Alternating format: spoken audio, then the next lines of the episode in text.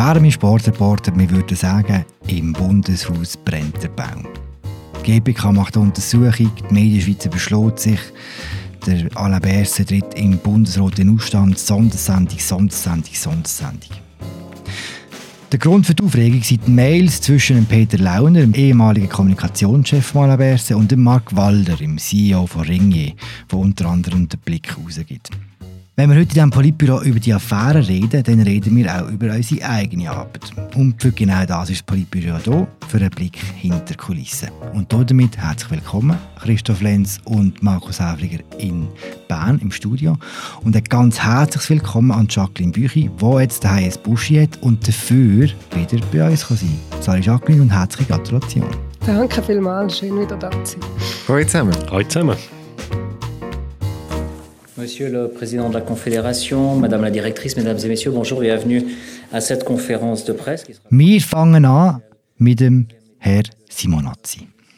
Der Bundesrat toleriert keine Indiskretionen und er verurteilt sie entschieden.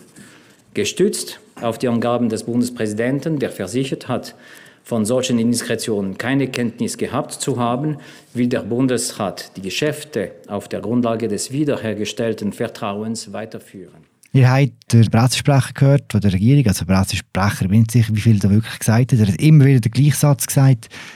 Ich habe Ihnen einfach vorgelesen, was der Bundesrat zu dem äh, zu sagen hat. Also ich habe einfach vorgelesen, was der Bundesrat dazu kommunizieren will. Und es ist sehr klar. Ich werde es mich zehnmal wiederholen, wenn nötig, aber Sie werden nicht mehr haben. Diese Woche ist im Bundesrat zum ersten Mal über die Mails geschwätzt worden, die zwischen Peter Launer und Mark Walder hin und her gegangen sollen sein. Sagt mir, was wissen wir von dieser Sitzung, was wissen wir nicht? Wir wissen, dass der Bundesrat, der hat sich das erste Mal getroffen, seit die Affäre aufgeflogen ist. Und der Bundesrat hat Diskussion geführt zum Thema Indiskretionen. Die Diskussion ist teilweise hat sie ohne den Alain Berset stattgefunden, ohne den Bundespräsident. Er ist in den Ausstand getreten, offensichtlich. Er ist selber sehr stark betroffen von dieser Affäre. Er hat also das Zimmer verloren.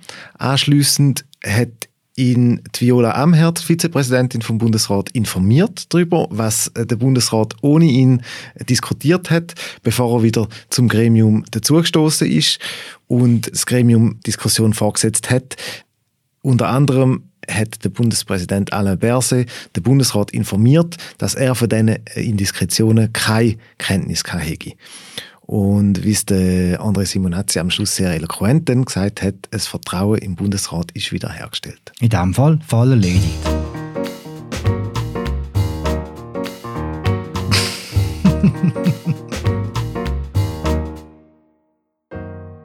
Ist das häufig so, dass ein Bundesrat am Teil der Sitzungen nicht dabei sein? Also ich bin schon recht lange im Bundeshaus. Ich mag mich nicht erinnern, dass das passiert ist. Was wir nicht wissen, ob die anderen rausgeschickt haben, ob er selber rausgegangen ist. Ich tendiere dazu, dass er das vielleicht sogar angeboten hätte. Anna Bers, er ist auch noch Bundespräsident, muss man sich schon vorstellen. Ist sicher sehr, sehr ungewöhnlich und es zeigt, dass wir da nicht im Courant normal sind oder? Dass mindestens die Folgen von dieser Affäre, über den Inhalt von der Affäre können wir vielleicht noch zu reden, dass die da eine rechte Erschütterung ausgelöst haben im Bundesrat. Und dass die Affäre-Geschichte nicht erledigt ist, zeigt auch die unüblich lange Reihe von Fragen von Bundeshausjournalisten aus allen Landesteilen, von sehr vielen verschiedenen Medien, wo der Berse und der Simonazzi gelöchert haben, mit sehr berechtigten auch, muss man sagen, Detailfragen. Was für Informationen hat der Berse gegeben, der Bundesratskollegen? Was für Informationen wird er der Geschäftsprüfungskommission geben? Und so weiter und so fort. Sehr viele Fragen, wo eigentlich alle nicht beantwortet worden sind. Und Anna Berse hat dann eigentlich immer gesagt, er werde die Fragen im Rahmen von der Institutionen, also in der Regierung und in der GPK beantworten, aber nicht in der Öffentlichkeit. Wie hat Anna Berse auf dich gewirkt, Jacqueline? Er hat das Pokerface gehabt. er hat die Strategie weitergefahren, die er eigentlich fährt, seitdem die Vorwürfe auftaucht sind gegen seinen ehemaligen Kommunikationschef. Er ist stoisch geblieben, er sieht die Vorwürfe aus. Wie es Markus schon gesagt hat, unsere Journalistenkollegen in Bern haben Dutzende Fragen glaub, gestellt, unterschiedlich formuliert und er hat, hat, mehr oder weniger immer wieder den Satz wiederholt. Er werde im Rahmen der Institutionen, das heißt im Rahmen der Untersuchungen von der GPK, dann sagen, was er wüsste. Im Moment hat er nicht mehr zu sagen und genau da haben sich die Journalistinnen und Journalisten ziemlich zäh ausbissen, die versucht haben, mehr aus ihm rauszubekommen. Ist das eine schlaue Strategie, dass man der Öffentlichkeit gar nichts sagt? Man kann es wahrscheinlich aus unterschiedlichen Blickwinkeln anschauen. Wenn es um sein Image geht, dann könnte man je nachdem argumentieren, dass es schlau wäre, wenn er ein paar Sätze würde sagen die ihn noch in ein besseres Licht stellen. Aus juristischen Gründen wahrscheinlich schon. Egal was er sagt, er läuft Gefahr, dass er sich selber belastet. Und ich nehme an, das sind auch seine Gedanken, die er sich gemacht hat oder die er sich vielleicht zusammen mit Berater gemacht hat, dass jetzt einfach nichts mehr soll gesagt werden soll, ihn in irgendeiner Form könnte belasten könnte. muss ja auch wissen, dass parallel dazu noch gewisse Rechtsverfahren hängig sind wo natürlich schon auch eine gewisse Wechselwirkung denkbar sind. Der Anna Bers hat in einer früheren Äußerung hat er so mindestens angedeutet, ja, er gönnt sich sicher auch nicht selber belasten mit einer unvorsichtigen Äußerung. Ich kann mir auch vorstellen, dass das noch Überlegungen sind, die im Hintergrund mitschwingen, weil es wird ja zum Beispiel demnächst noch ein Entscheid vom Zwangsmaßnahmengericht Bern fallen, sollte irgendwann noch fallen, wo, wo es darum geht, werden die, die E-Mails, wo es darum geht, überhaupt für die Strafverfolgung Verfolgung freigeben oder nicht. Und äh, so, so, da, da läuft sehr viel parallel im Moment, wo es auch Querbezüge und Querwirkungen könnte geben. Ich, das ist sicher ein Grund, warum er im Moment nicht mehr sagt. Aber ich sage jetzt nicht mit dem, das ist richtig. Ich will das gar nicht be ich suche mehr nach einer Erklärung dafür. Ich glaube, es hat schon auch mit äh, jetzt, auf den Inhalt können wir ja wahrscheinlich langsam sprechen. Es hat sicher auch mit dem Inhalt von dieser Sache zu tun. Das, was wir Medien sehr schnell als Amtsgeheimnisverletzung beispielsweise bezeichnet oder qualifiziert, ist möglicherweise gar nicht immer eine Amtsgeheimnisverletzung, ist vielleicht einfach eine Indiskretion, aber nicht im eigentlichen Sinn strafbar. Und der Kontext von diesen Ereignissen auch der kann der Bundespräsident wahrscheinlich besser im Rahmen von einer Kommissionssitzung so quasi im geschlossenen Kabinett erklären, als es irgendwie in einem Tell-All-Interview in der Sonntagszeitung oder in einem Exklusiv-Interview à la Harry und Meghan oder so könnte im, im Schweizer Fernsehen. Oder im Sonntagsblick. Und, und man muss wissen, der Berse kennt das Parlament wirklich sehr gut und er ist auch über die letzten, es hat jetzt diverse Untersuchungen gegeben gegen ihn, er ist eigentlich in diesen Untersuchungen immer mit einer praktisch blütenreinen Weste rausgekommen und ich glaube, er vertraut da auf seine Erfahrung und seine Fähigkeit, das Parlament auch von sich zu überzeugen. Und vielleicht noch ein letzter Gedanke zu dem von mir. Es ist auch insofern, gerade weil er das Parlament so gut kennt, weiß er natürlich auch, wie eitel auch Parlamentarier sind und die lernen die Sachen auch nicht gern aus der Zeitung. Die haben auch gerne prioritäre Behandlung, dass sie eben exklusiv als Erste nachher gewisse Auskünfte bekommen. Ich glaube aber schon, er wird spätestens in der GPK müssen viel mehr sagen, als er heute gesagt hat. Und über GPK am Schluss muss am Schluss auch die Öffentlichkeit mehr erfahren. Und falls sie das nicht selber tun, in einem offiziellen Bericht, dann bin ich sicher, dass es früher oder später neue Leaks wird geben. Ich glaube nicht, dass er das Schweigen auch hinter den Kulissen so durchhalten kann mit uns jetzt seit zwei Wochen mit dem Fall beschäftigen, recht intensiv. Und mit jedem Tag, wo man sich mehr damit beschäftigt, desto deutlicher wird, dass ganz viel unklar ist. Eben, es gibt die Mails, die gibt es. Es gibt mehrere Mails. Was man nicht weiß, bis heute nicht weiß, ist, ob das einen direkten Zusammenhang hat auf Berichterstattung. Äh, die Kausalität hat nicht können bis jetzt abschließend bewiesen werden. Was man aber seit dem Mittwoch wissen, das ist wie ein neues Stück so für, für das ganze Putzli, ist, dass der Bär sich selber sagt, er hat nichts von diesem Kontakt gewusst. Oder wie ist die konkrete Formulierung? Er hat nichts von den Indiskretionen gewusst, oder? Von den Indiskretionen keine Kenntnis gehabt. Genau. Das hat er jetzt gesagt, das ist jetzt quasi ein Fakt. Ist das nachvollziehbar? Ist das glaubwürdig? Jetzt fängt schon die Semantik an. Jetzt sind wir schon in der Exegese von der Semantik vom Bundesratssprecher. Oder er hat wörtlich gesagt, der Bundespräsident habe versichert, von solchen Indiskretionen nichts gewusst zu haben. Was heißt jetzt das? Heißt das, dass er den E-Mail-Wechsel von Peter Lauener mit dem Mark Walder als Indiskretionen wertet und sagt, ich habe von dem nichts gewusst, er hat das hinter meinem Rücken gemacht, heißt das das?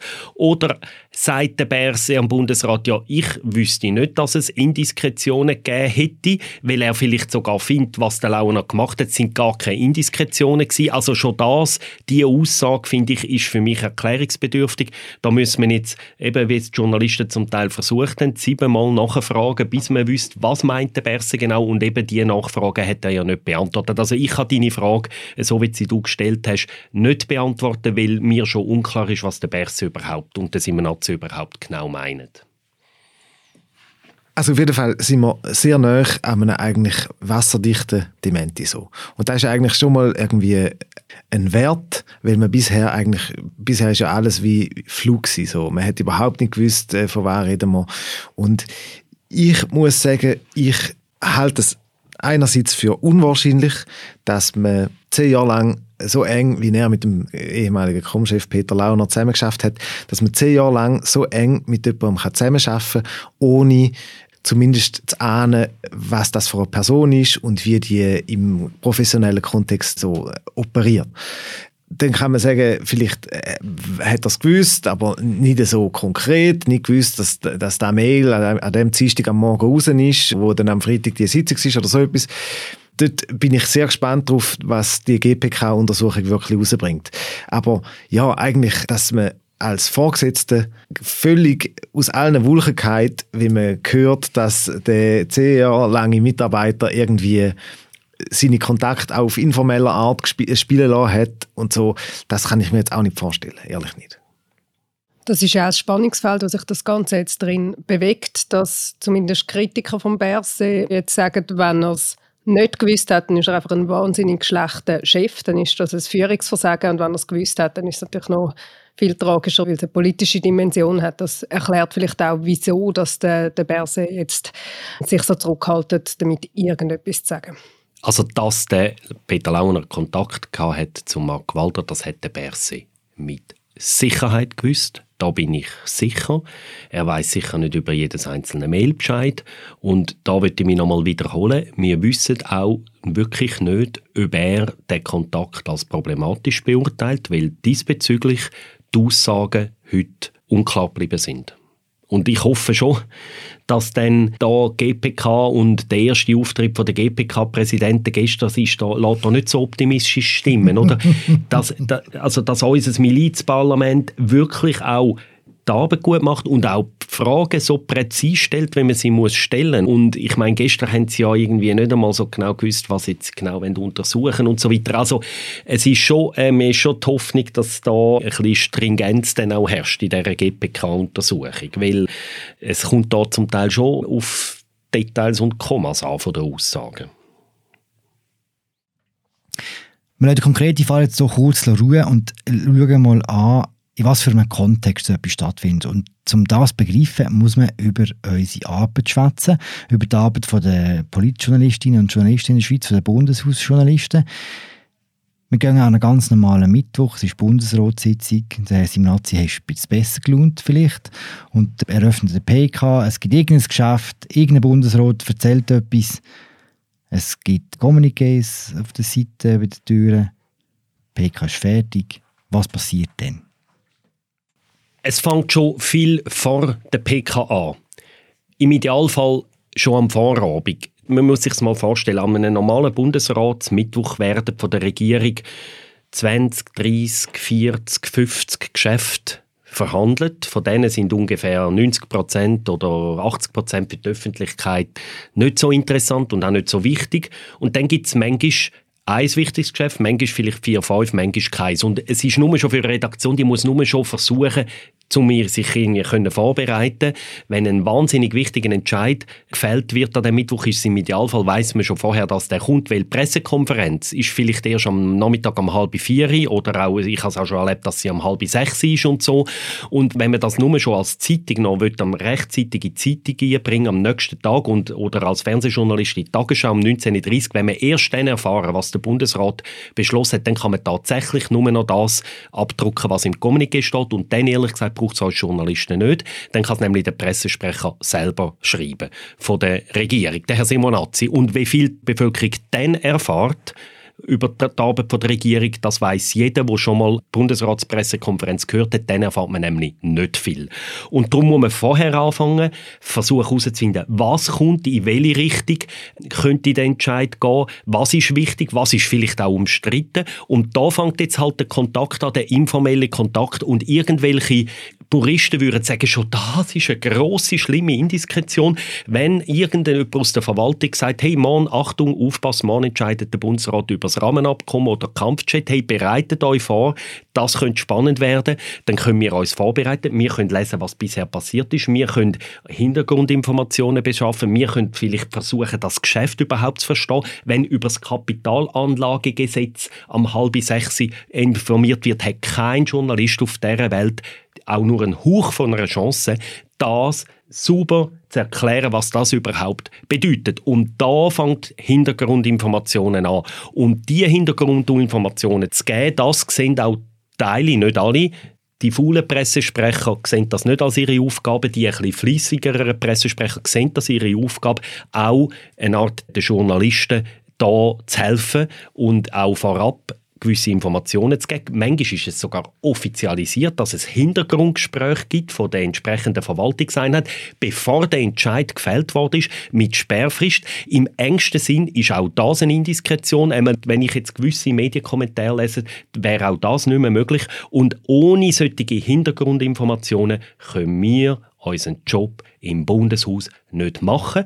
Und gewisse Superpublizisten, die jetzt überschrauben in der Bewertung von dem Fall, die vermischen schon dort alles, was ist denn eigentlich das Leak und eine Indiskretion und was sind so, schon so Hintergrundinformationen. Schon da wird nicht unterschieden, wird total alles in einen Topf gehalten und da sehe ich jetzt gerade auch in der Medienberichterstattung extrem viel Heuchelei.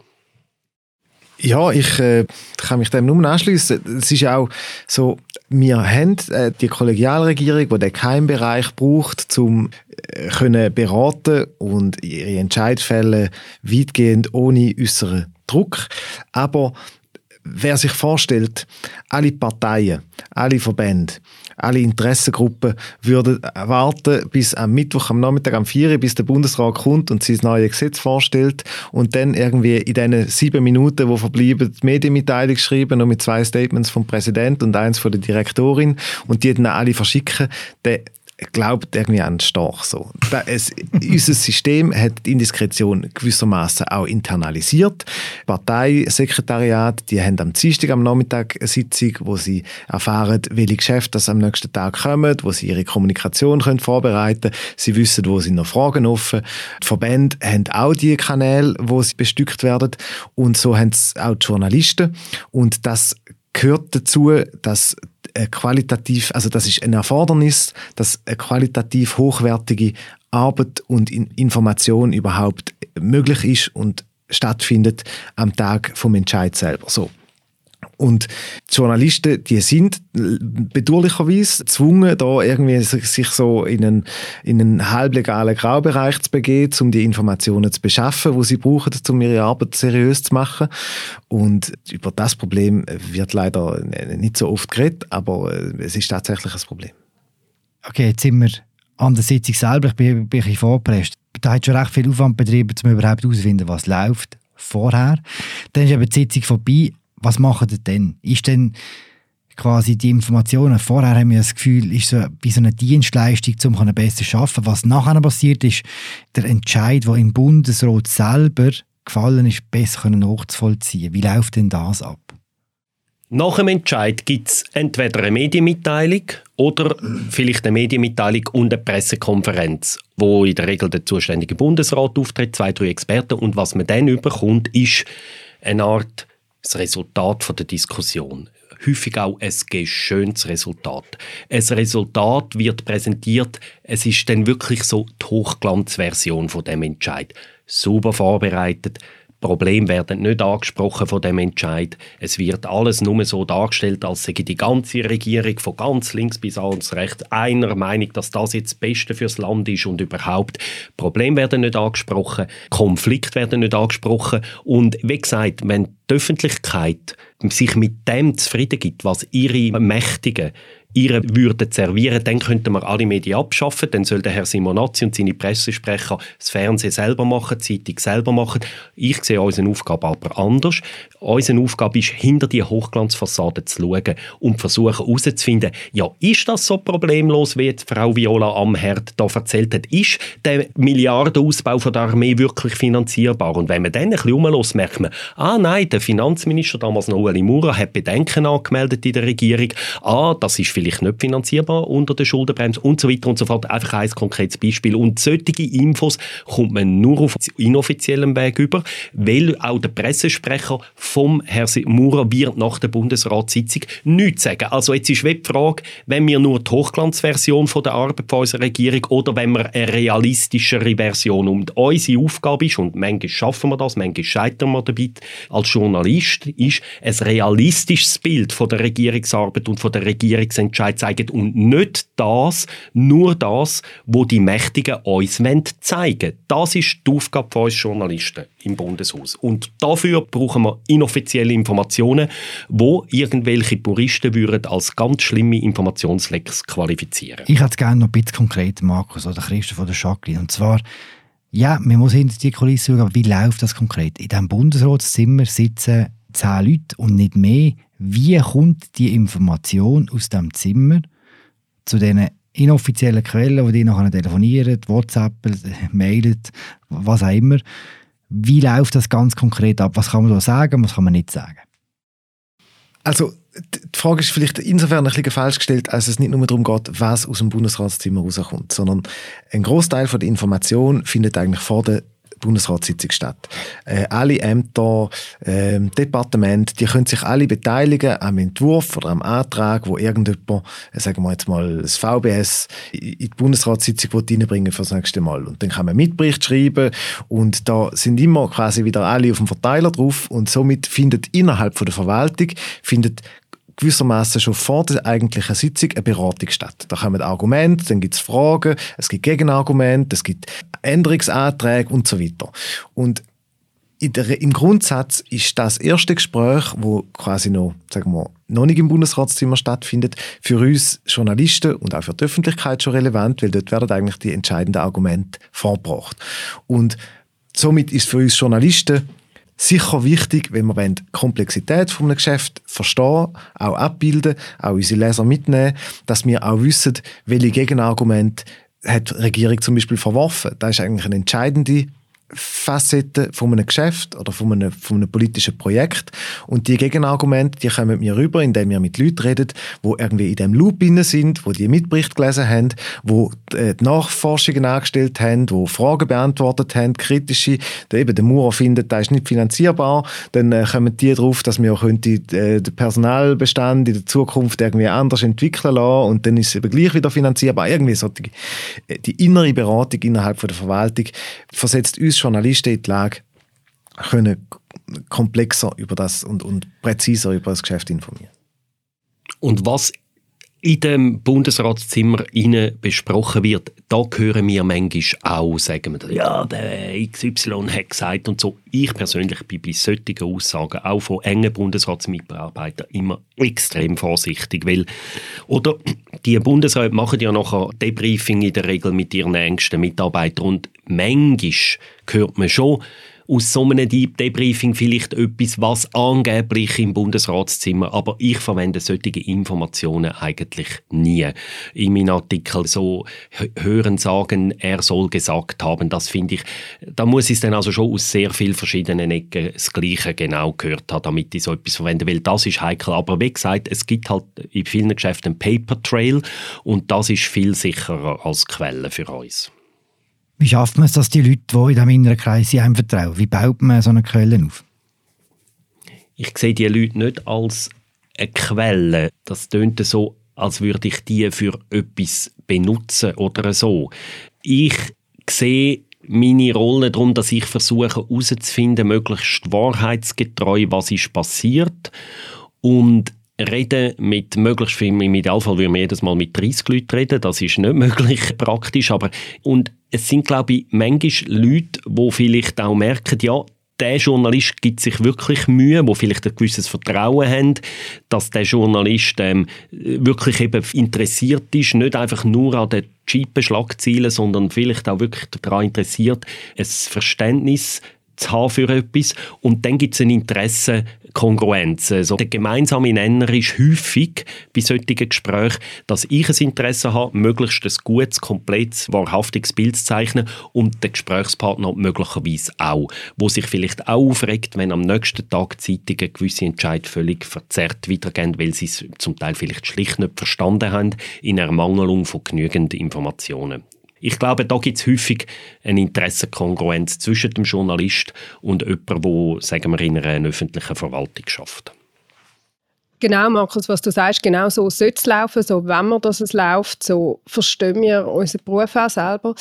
Es gibt aber natürlich, wenn wir ehrlich sind, auch Fälle, wo Mitarbeiter von Bundesräten oder sonstige Personen ein Ziel verfolgen mit dem, was einem erzählen, wo es nicht nur wollen, dass die Vorlage richtig abgebildet ist in der Zeitung, sondern wo sie wollen, dass ihr Chef gut dasteht oder dass jemand anderes vielleicht nicht gut dasteht, dass eine andere Partei nicht gut dasteht.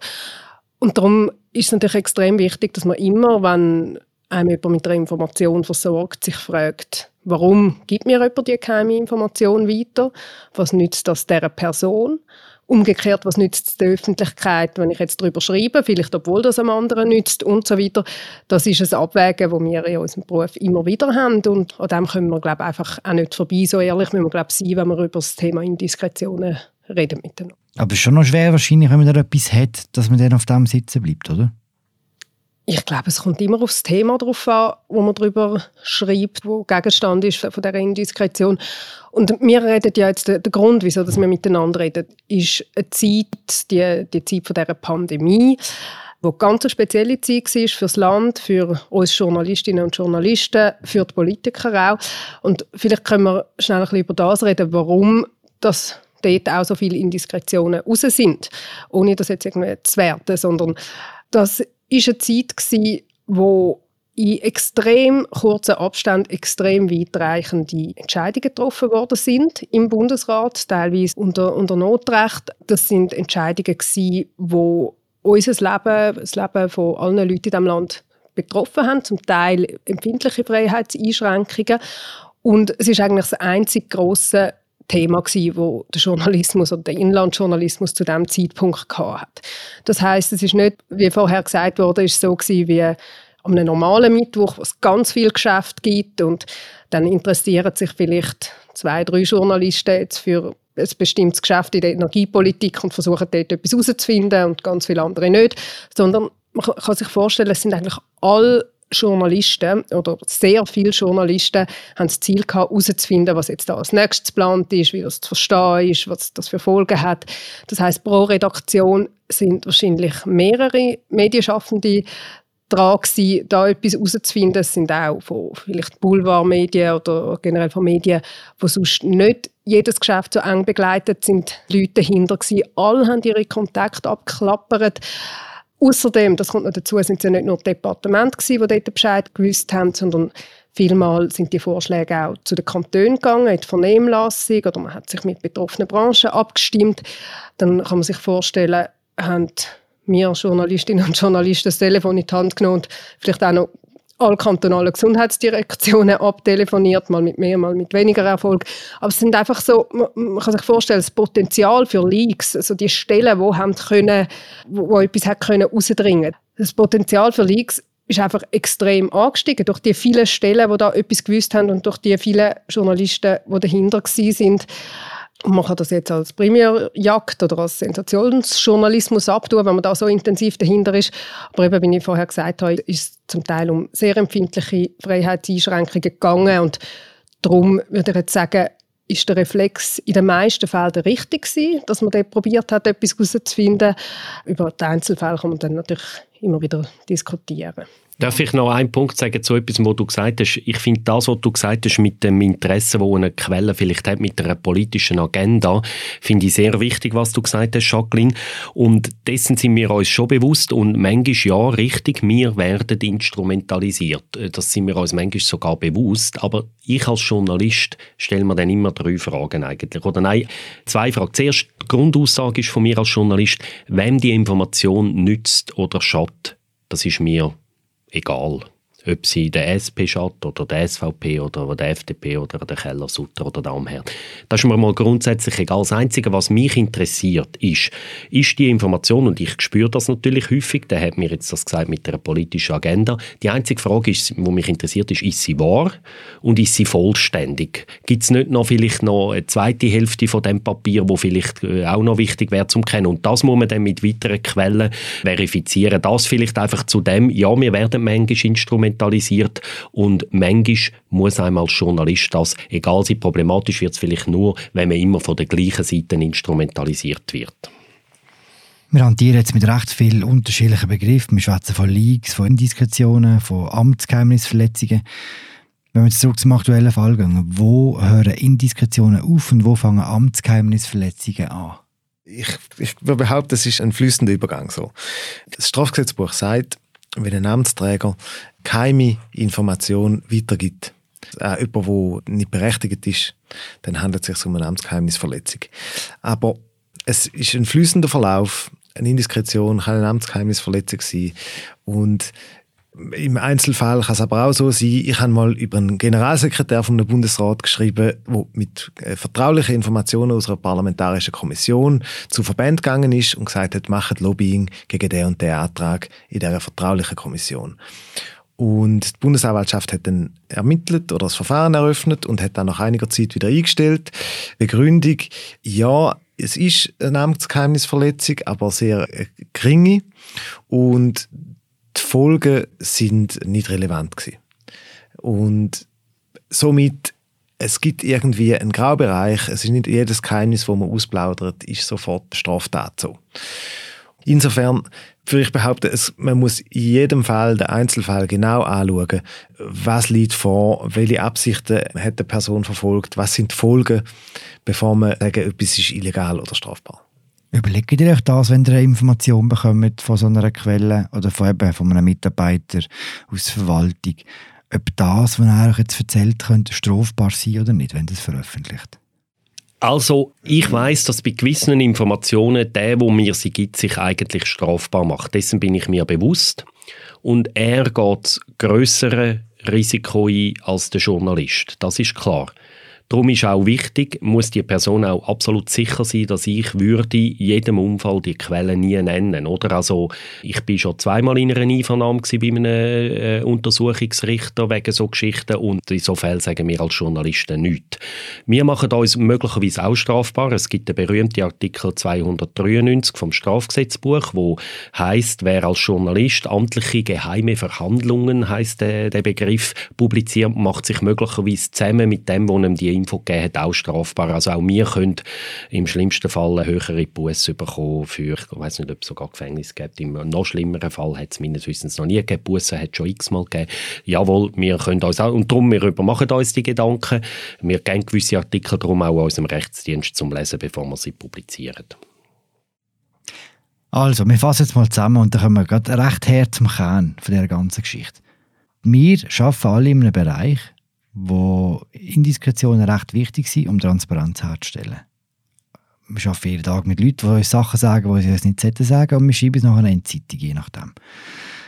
Wo genau ist der Unterschied von dem, was wir die ganze Zeit machen, zu dem, was zwischen dem Peter Launer und dem Mark Walder passiert ist, soweit wir das wissen? Es ist im Fall von Peter Launer ein extrem institutionalisierter Kontakt gewesen. Man konnte lesen von 180 Kontakten zwischen ihm und dem Ringier CEO Mark Walder, wobei man muss sagen, Klammerbemerkung, Man kennt den grössten Teil von diesen Inhalten nicht. Also wir kennen zwei, drei Mails, die vielleicht oder auch nicht zu einer Berichterstattung geführt haben. Es könnte aber sein, dass in 160 von diesen Kontakten zum Bücherempfehlungen gegangen ist. Wahrscheinlich nicht, aber einfach, dass, dass an dieser Stelle auch noch gesagt wurde, ist, wir wissen sehr, sehr vieles nicht, was dort drin gestanden ist. Das ist das Erste. Das Zweite, was aber den Fall schon ungewöhnlich macht, ist, dass der Peter Launer ja nicht an einem Bundeshausjournalist hin und wieder ähm, eine Information gegeben hat, sondern das ist ein CEO von einem Konzern, von einem Konzern, der neben den Medien auch noch andere Bereiche hat, zum Beispiel im Unterhaltungs- Bereich sind die tätig. Also das ist schon sehr ungewöhnlich und man fragt sich da schon, was ist der Grund für den Intensivkontakt? Was ist das Motiv gewesen? Ist es um eine Berichterstattung gegangen? Hat äh, Mark Walder das weitergegeben? Auch das wissen wir nicht. Das stellt die Blickredaktion in Abrede. Also es sind, sind viele Fragen offen. Man kann aber sagen, der Kontakt, der zwischen den beiden bestanden ist, der sprengt sicher den Rahmen von der üblichen Indiskretionen, wie wir es jetzt vorher besprochen haben. Was mir auffällt in der Öffentlichkeit, auch in der Medienberichterstattung über den Fall, ist sehr viel Unpräzisheit. Ein Medienkolumnist hat geschrieben, dass sei ein Fall von industrieller Produktion von Amtsgeheimnisverletzungen war. Und ich finde einfach, wir haben leider den Zugriff auf die Quellen nicht bis jetzt, aber von dem, was bis jetzt von der Schweiz am Wochenende publiziert worden ist, ist es sehr, für mich sehr schwierig zu beurteilen, was ist es wirklich. Also sicher, was außerordentlich ist, ist die Häufigkeit vom Kontakt und außerordentlich ist der Ansprechpartner der CEO. Für mich gibt es wie drei Kategorien, was könnte in diesen Mails sein. Kategorie Nummer eins ist eine krasse Amtsgeheimnisverletzung. Er gibt ihm ein Bundesratspapier raus und nachher macht der Blick ein Schlagziel auf der Titelseite. Haben wir keinen Beleg bis jetzt, dass so etwas gegeben hat.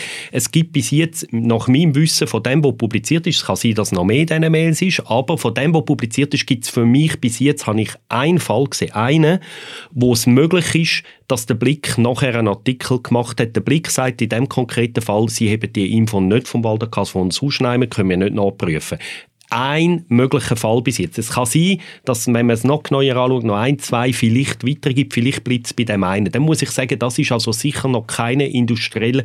Und dann, was ich auch sehr problematisch finde, eine These, die bis jetzt überhaupt nicht erwiesen ist, dass sich quasi das Departement Perse mit den Indiskretionen soll eine äh, positive Blickberichterstattung gekauft haben im Sinn, wir geben es euch und ihr schreibt es dann und dann ist der Bundesrat unter Druck und kann nicht mehr anders entscheiden. Wie gesagt, bis jetzt ein möglicher solcher Fall. Dann gibt es eine weitere Geschichte, das wären die Hintergrundinfos. Man hilft einem Journalist, das Zeug besser verstehen, was ich am Anfang skizziert habe. Sind solche Infos, hat es sicher drin gehabt, nur ist dann da ein bisschen seltsam, dass es zum Walder gegangen ist und nicht zu einem Journalist, der tatsächlich den Artikel schreibt.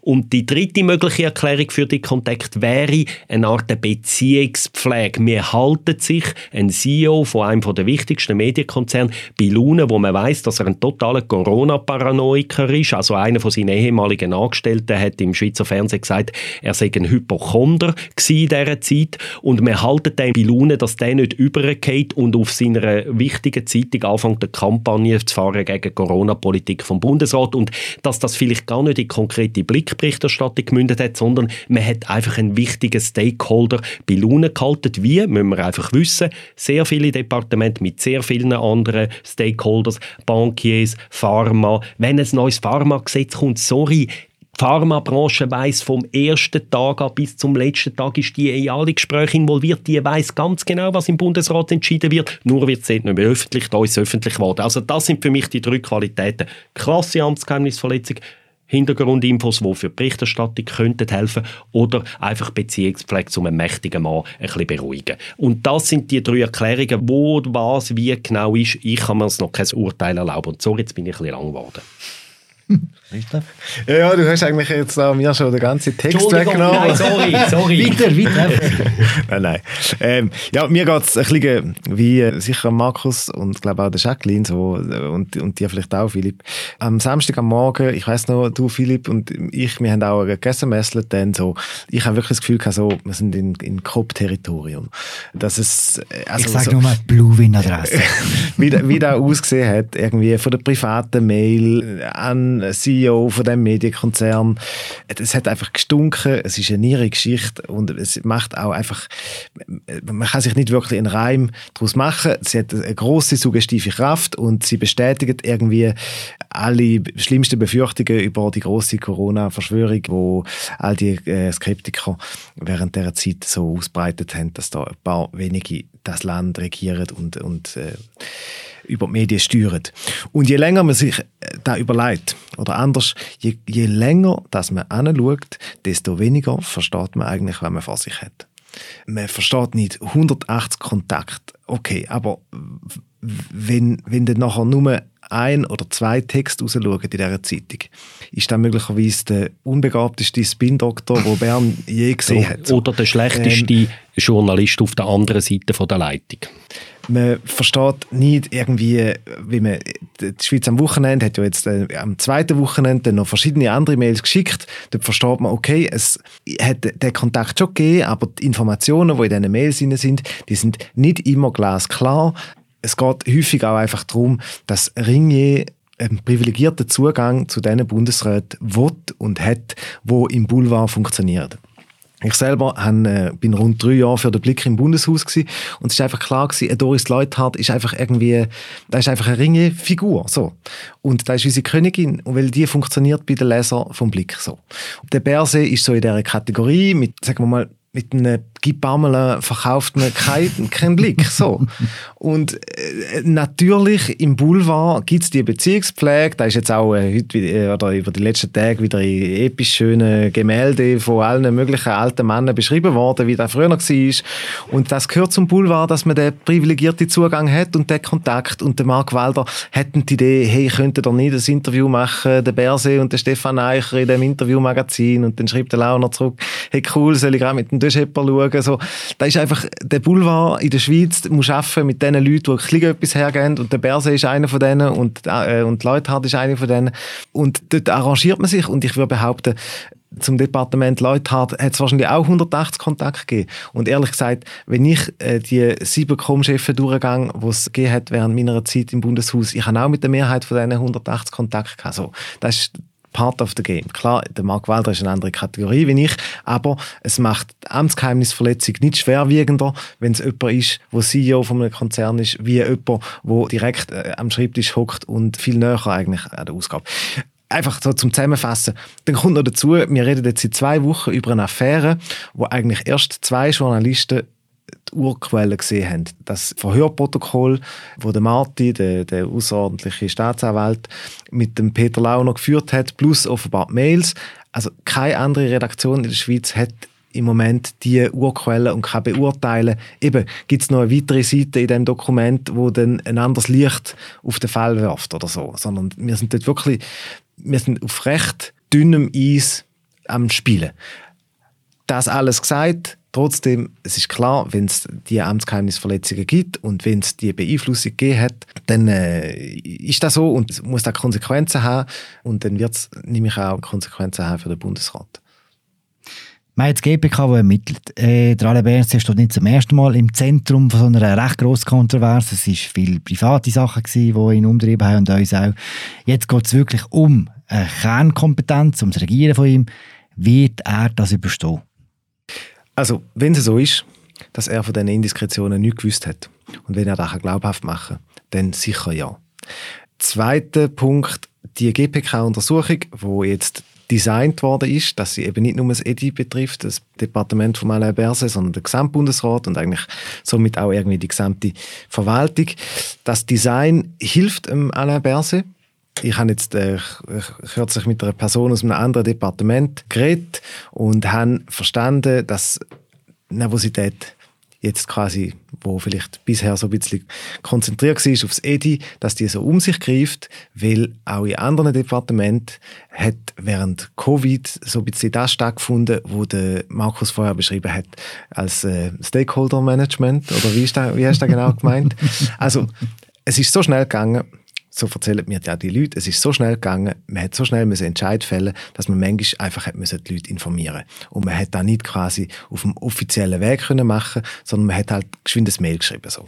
Und das sind keine eigensinnigen Motive, das ist einfach quasi in der korporatistischen Schweiz, wo die Politik immer Hand in Hand geht mit der Wirtschaft, mit den Verbänden, mit den Parteien, mit allen läuft es einfach so, dass man sagt, hey, look, du, es sieht dann auch aus, morgen wird es so und so, könnt ihr euch vorbereiten. So. Und so wie die GPK-Untersuchung jetzt designt ist, wird es darauf rauslaufen, dass man feststellt, ah stimmt, in der Krisenmoment, im größten Chaos, im größten Druck, wo der Bundesrat mit Notrecht regiert hat, haben wir nicht immer so nach dem Pflichtenheft informiert vor der Bundesratssitzung aber es ist ein Erfordernis von der Zeit. So. Und ich nehme an, dass das ein entlastendes Element wird sein äh, für den Berse und seinen ehemaligen Com-Chef. Aber äh, was wir nicht wissen, ist, kommt jetzt irgendwann mal gleich noch ein Mail führen, wo der äh, Berse im CC war und so eine Indiskretion oder so. Das schließe ich nicht aus. Und was wir auch nicht wissen, ist, ja, inwiefern ist die Glaubwürdigkeit von Berset tangiert, wenn er, wo die Leute verklickern, er hätte zehn Jahre lang mit dem Krummchef zusammengeschafft und nie eine Vermutung gehabt und auch bei diesen dauernden Indiskretionen während Corona nie den konfrontiert und dem gesagt, hey, äh, wenn es bei uns darf dann nichts aus oder so. Also das, die Glaubwürdigkeit, würde ich sagen, die ist sicher in Frage gestellt, aber ich behaupte, über die letzten zehn Tage hat die Affäre das Kopfterritorium äh, wieder so graduell verloren. Schon lustig, wie alles an ihm abperlt, oder? Also ich möchte einen Punkt am Christoph ein bisschen widersprechen. Bei der Begrifflichkeit würde ich wirklich noch ein bisschen widersprechen. Die Frage ist, ist es wirklich eine Indiskretion, die zu einem Zeitungsbericht führt? Also das ist für mich so die Indiskretion klassisch. Ob das erfüllt ist, wie gesagt, das ist für mich auch auf der Faktenebene bis jetzt nicht etabliert. Also ich finde, da müssen wir einfach präzise sein. Ich, für mich ist es eben bis jetzt auch nicht wirklich etabliert, dass es eine klassische Indiskretion, ich verstand das unter einer Indiskretion, ein, ein Leak, das zu einer primär in einer Zeitung führt, da, auch das ist bis jetzt aus dem Mail heraus nicht etabliert. Ob denn das trotzdem irgendwo möglicherweise strafbar ist unter dem Titel Amtsgeheimnisverletzung, kann ich, das muss wirklich ein Jurist entscheiden, das kann ich nicht beurteilen. Warum baut es am Berse so ab? Ich glaube, sein Problem ist nicht einmal unbedingt die Geschichte jetzt primär, sondern so die Fülle von Geschichten, die es gegeben hat seit dem letzten Sommer. Also dann hat es die Geliebte gegeben, die Handyantenne, sein Flug. Es hat in all diesen Geschichten ist am Schluss soweit ich heute weiss, strafrechtlich nicht an ihm geblieben. Es ist, er hat sich nie irgendwo strafbar gemacht. Aber es ist einfach so ein, ein Geschmäckchen hängen geblieben. Und im Moment leidet er, glaube vor allem an dem. Und jetzt kommt nochmal so eine Geschichte, die halt mit seiner Amtstätigkeit viel stärker zu tun hat als die Geschichte mit den Geliebten oder mit dem Flugzeug. Und das ist, glaube ich, sein Problem. Wenn das die erste Geschichte wäre, wäre die Aufregung auch nicht so groß. Und das, glaube ich, schwächt ihn einfach schon halt in der Tendenz politisch. Und ob er, äh, ob er das überlebt oder nicht, wage ich mir auch kein Urteil. Die Frage ist, kann er nochmal so quasi aus dieser Schwächephase wirklich nochmal rauskommen, nochmal wirklich auch, sagen wir, unangefochten Bundesrat über da nochmal zurückkehren. Das ist im Moment seine Herausforderung, wo ich nicht weiß, ob er das schafft. Kann er das, Jacqueline? Für das wissen wir einfach zum jetzigen Zeitpunkt noch ganz viele Sachen nicht, die wir müssten wissen. Also wir müssen einmal unterscheiden, es gibt die politische Aufarbeitung mit der GPK, wo wir schon schnell darüber geredet haben. Dann gibt es die juristische Aufarbeitung, wo ja anfangs so viele Ebenen hat, dass fast niemand mehr den Überblick hat. Es läuft das Verfahren gegen den Peter Lauener, wo der Ausgangspunkt war. Dann gibt es inzwischen aber auch eine Anzeige gegen den Sonderstaatsanwalt Peter Marti, der gegen den Lauener ermittelt. Es ist nicht klar, ob er überhaupt hat dürfen ermitteln in diesen Corona-Leaks, wie die ja jetzt heissen, oder ob er sich hätte auf seinen ursprünglichen Auftrag konzentrieren also sich mit diesen Krypto-Leaks zu befassen. Eigentlich ist nicht mal ganz klar, ob er das überhaupt hätte dürfen. Der Peter Lauener hat verlangt, dass seine E-Mails versiegelt werden, dass man die nicht weiter darf auswerten Da muss ähm, das Berner Zwangsmaßnahmengericht darüber entscheiden, ob man die überhaupt jetzt darf brauchen als Beweismittel. Die Mails, die jetzt schon so breit gestreut worden sind, respektive in dem Bericht in der Schweiz am Wochenende thematisiert worden sind und dann dafür gesorgt haben, dass jetzt die ganze Lawine an Berichterstattung losgegangen ist Es gibt inzwischen sogar eine Untersuchung, wie die Einvernahmeprotokoll an die Redaktion von der Schweiz am Wochenende gelangt ist. Also es ist alles so verworren. Ich glaube, wenn jetzt heute jemand ansteht und sagt, ich weiß, ähm, als nächstes passiert das, dann das, dann das und am Schluss ist der Berse fein raus, das kann man einfach nicht sagen, ohne die Mails gesehen zu haben, ohne zu wissen, wie es weitergeht in dem Strafverfahren. Da müssen wir einfach ehrlich sein.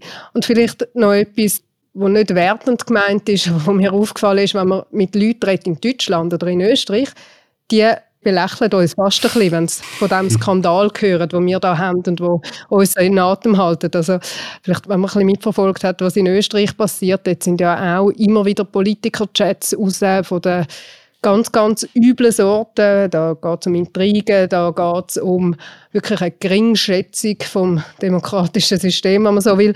Und ich finde, man sollte das auf gar keinen Fall als, als Maßstab nehmen. Es ist, wir haben das großes Glück, dass, dass wir in der Schweiz andere Maßstäbe haben. Aber einfach um die Relation zu sehen und wenn man sich fragt, wie groß ist der Skandal, dann muss man wirklich sehen, also ich habe letztens auch äh, in einem Podcast gehört, wo sich mehrere Journalisten über das unterhalten haben, unter anderem ein österreichischer, der dann gesagt hat, hey, bei uns ist das quasi die, die normale Pressearbeit, was da passiert ist. Die Aufarbeitung in der Schweiz die wird noch einen Moment gehen. Du hast gesagt, Jacqueline, es gilt auch für alle die Unschuldsvermutung, auf das auch mal noch explizit gesagt ist.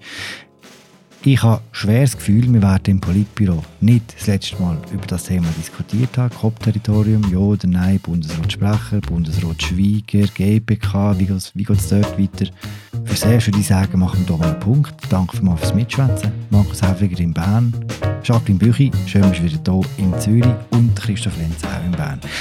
Mein Name ist Philipp Loser und das ist eine neue Folge vom Politbüro im Politikpodcast von Tamedia. Wir hören uns in zwei Wochen wieder. Ciao zusammen.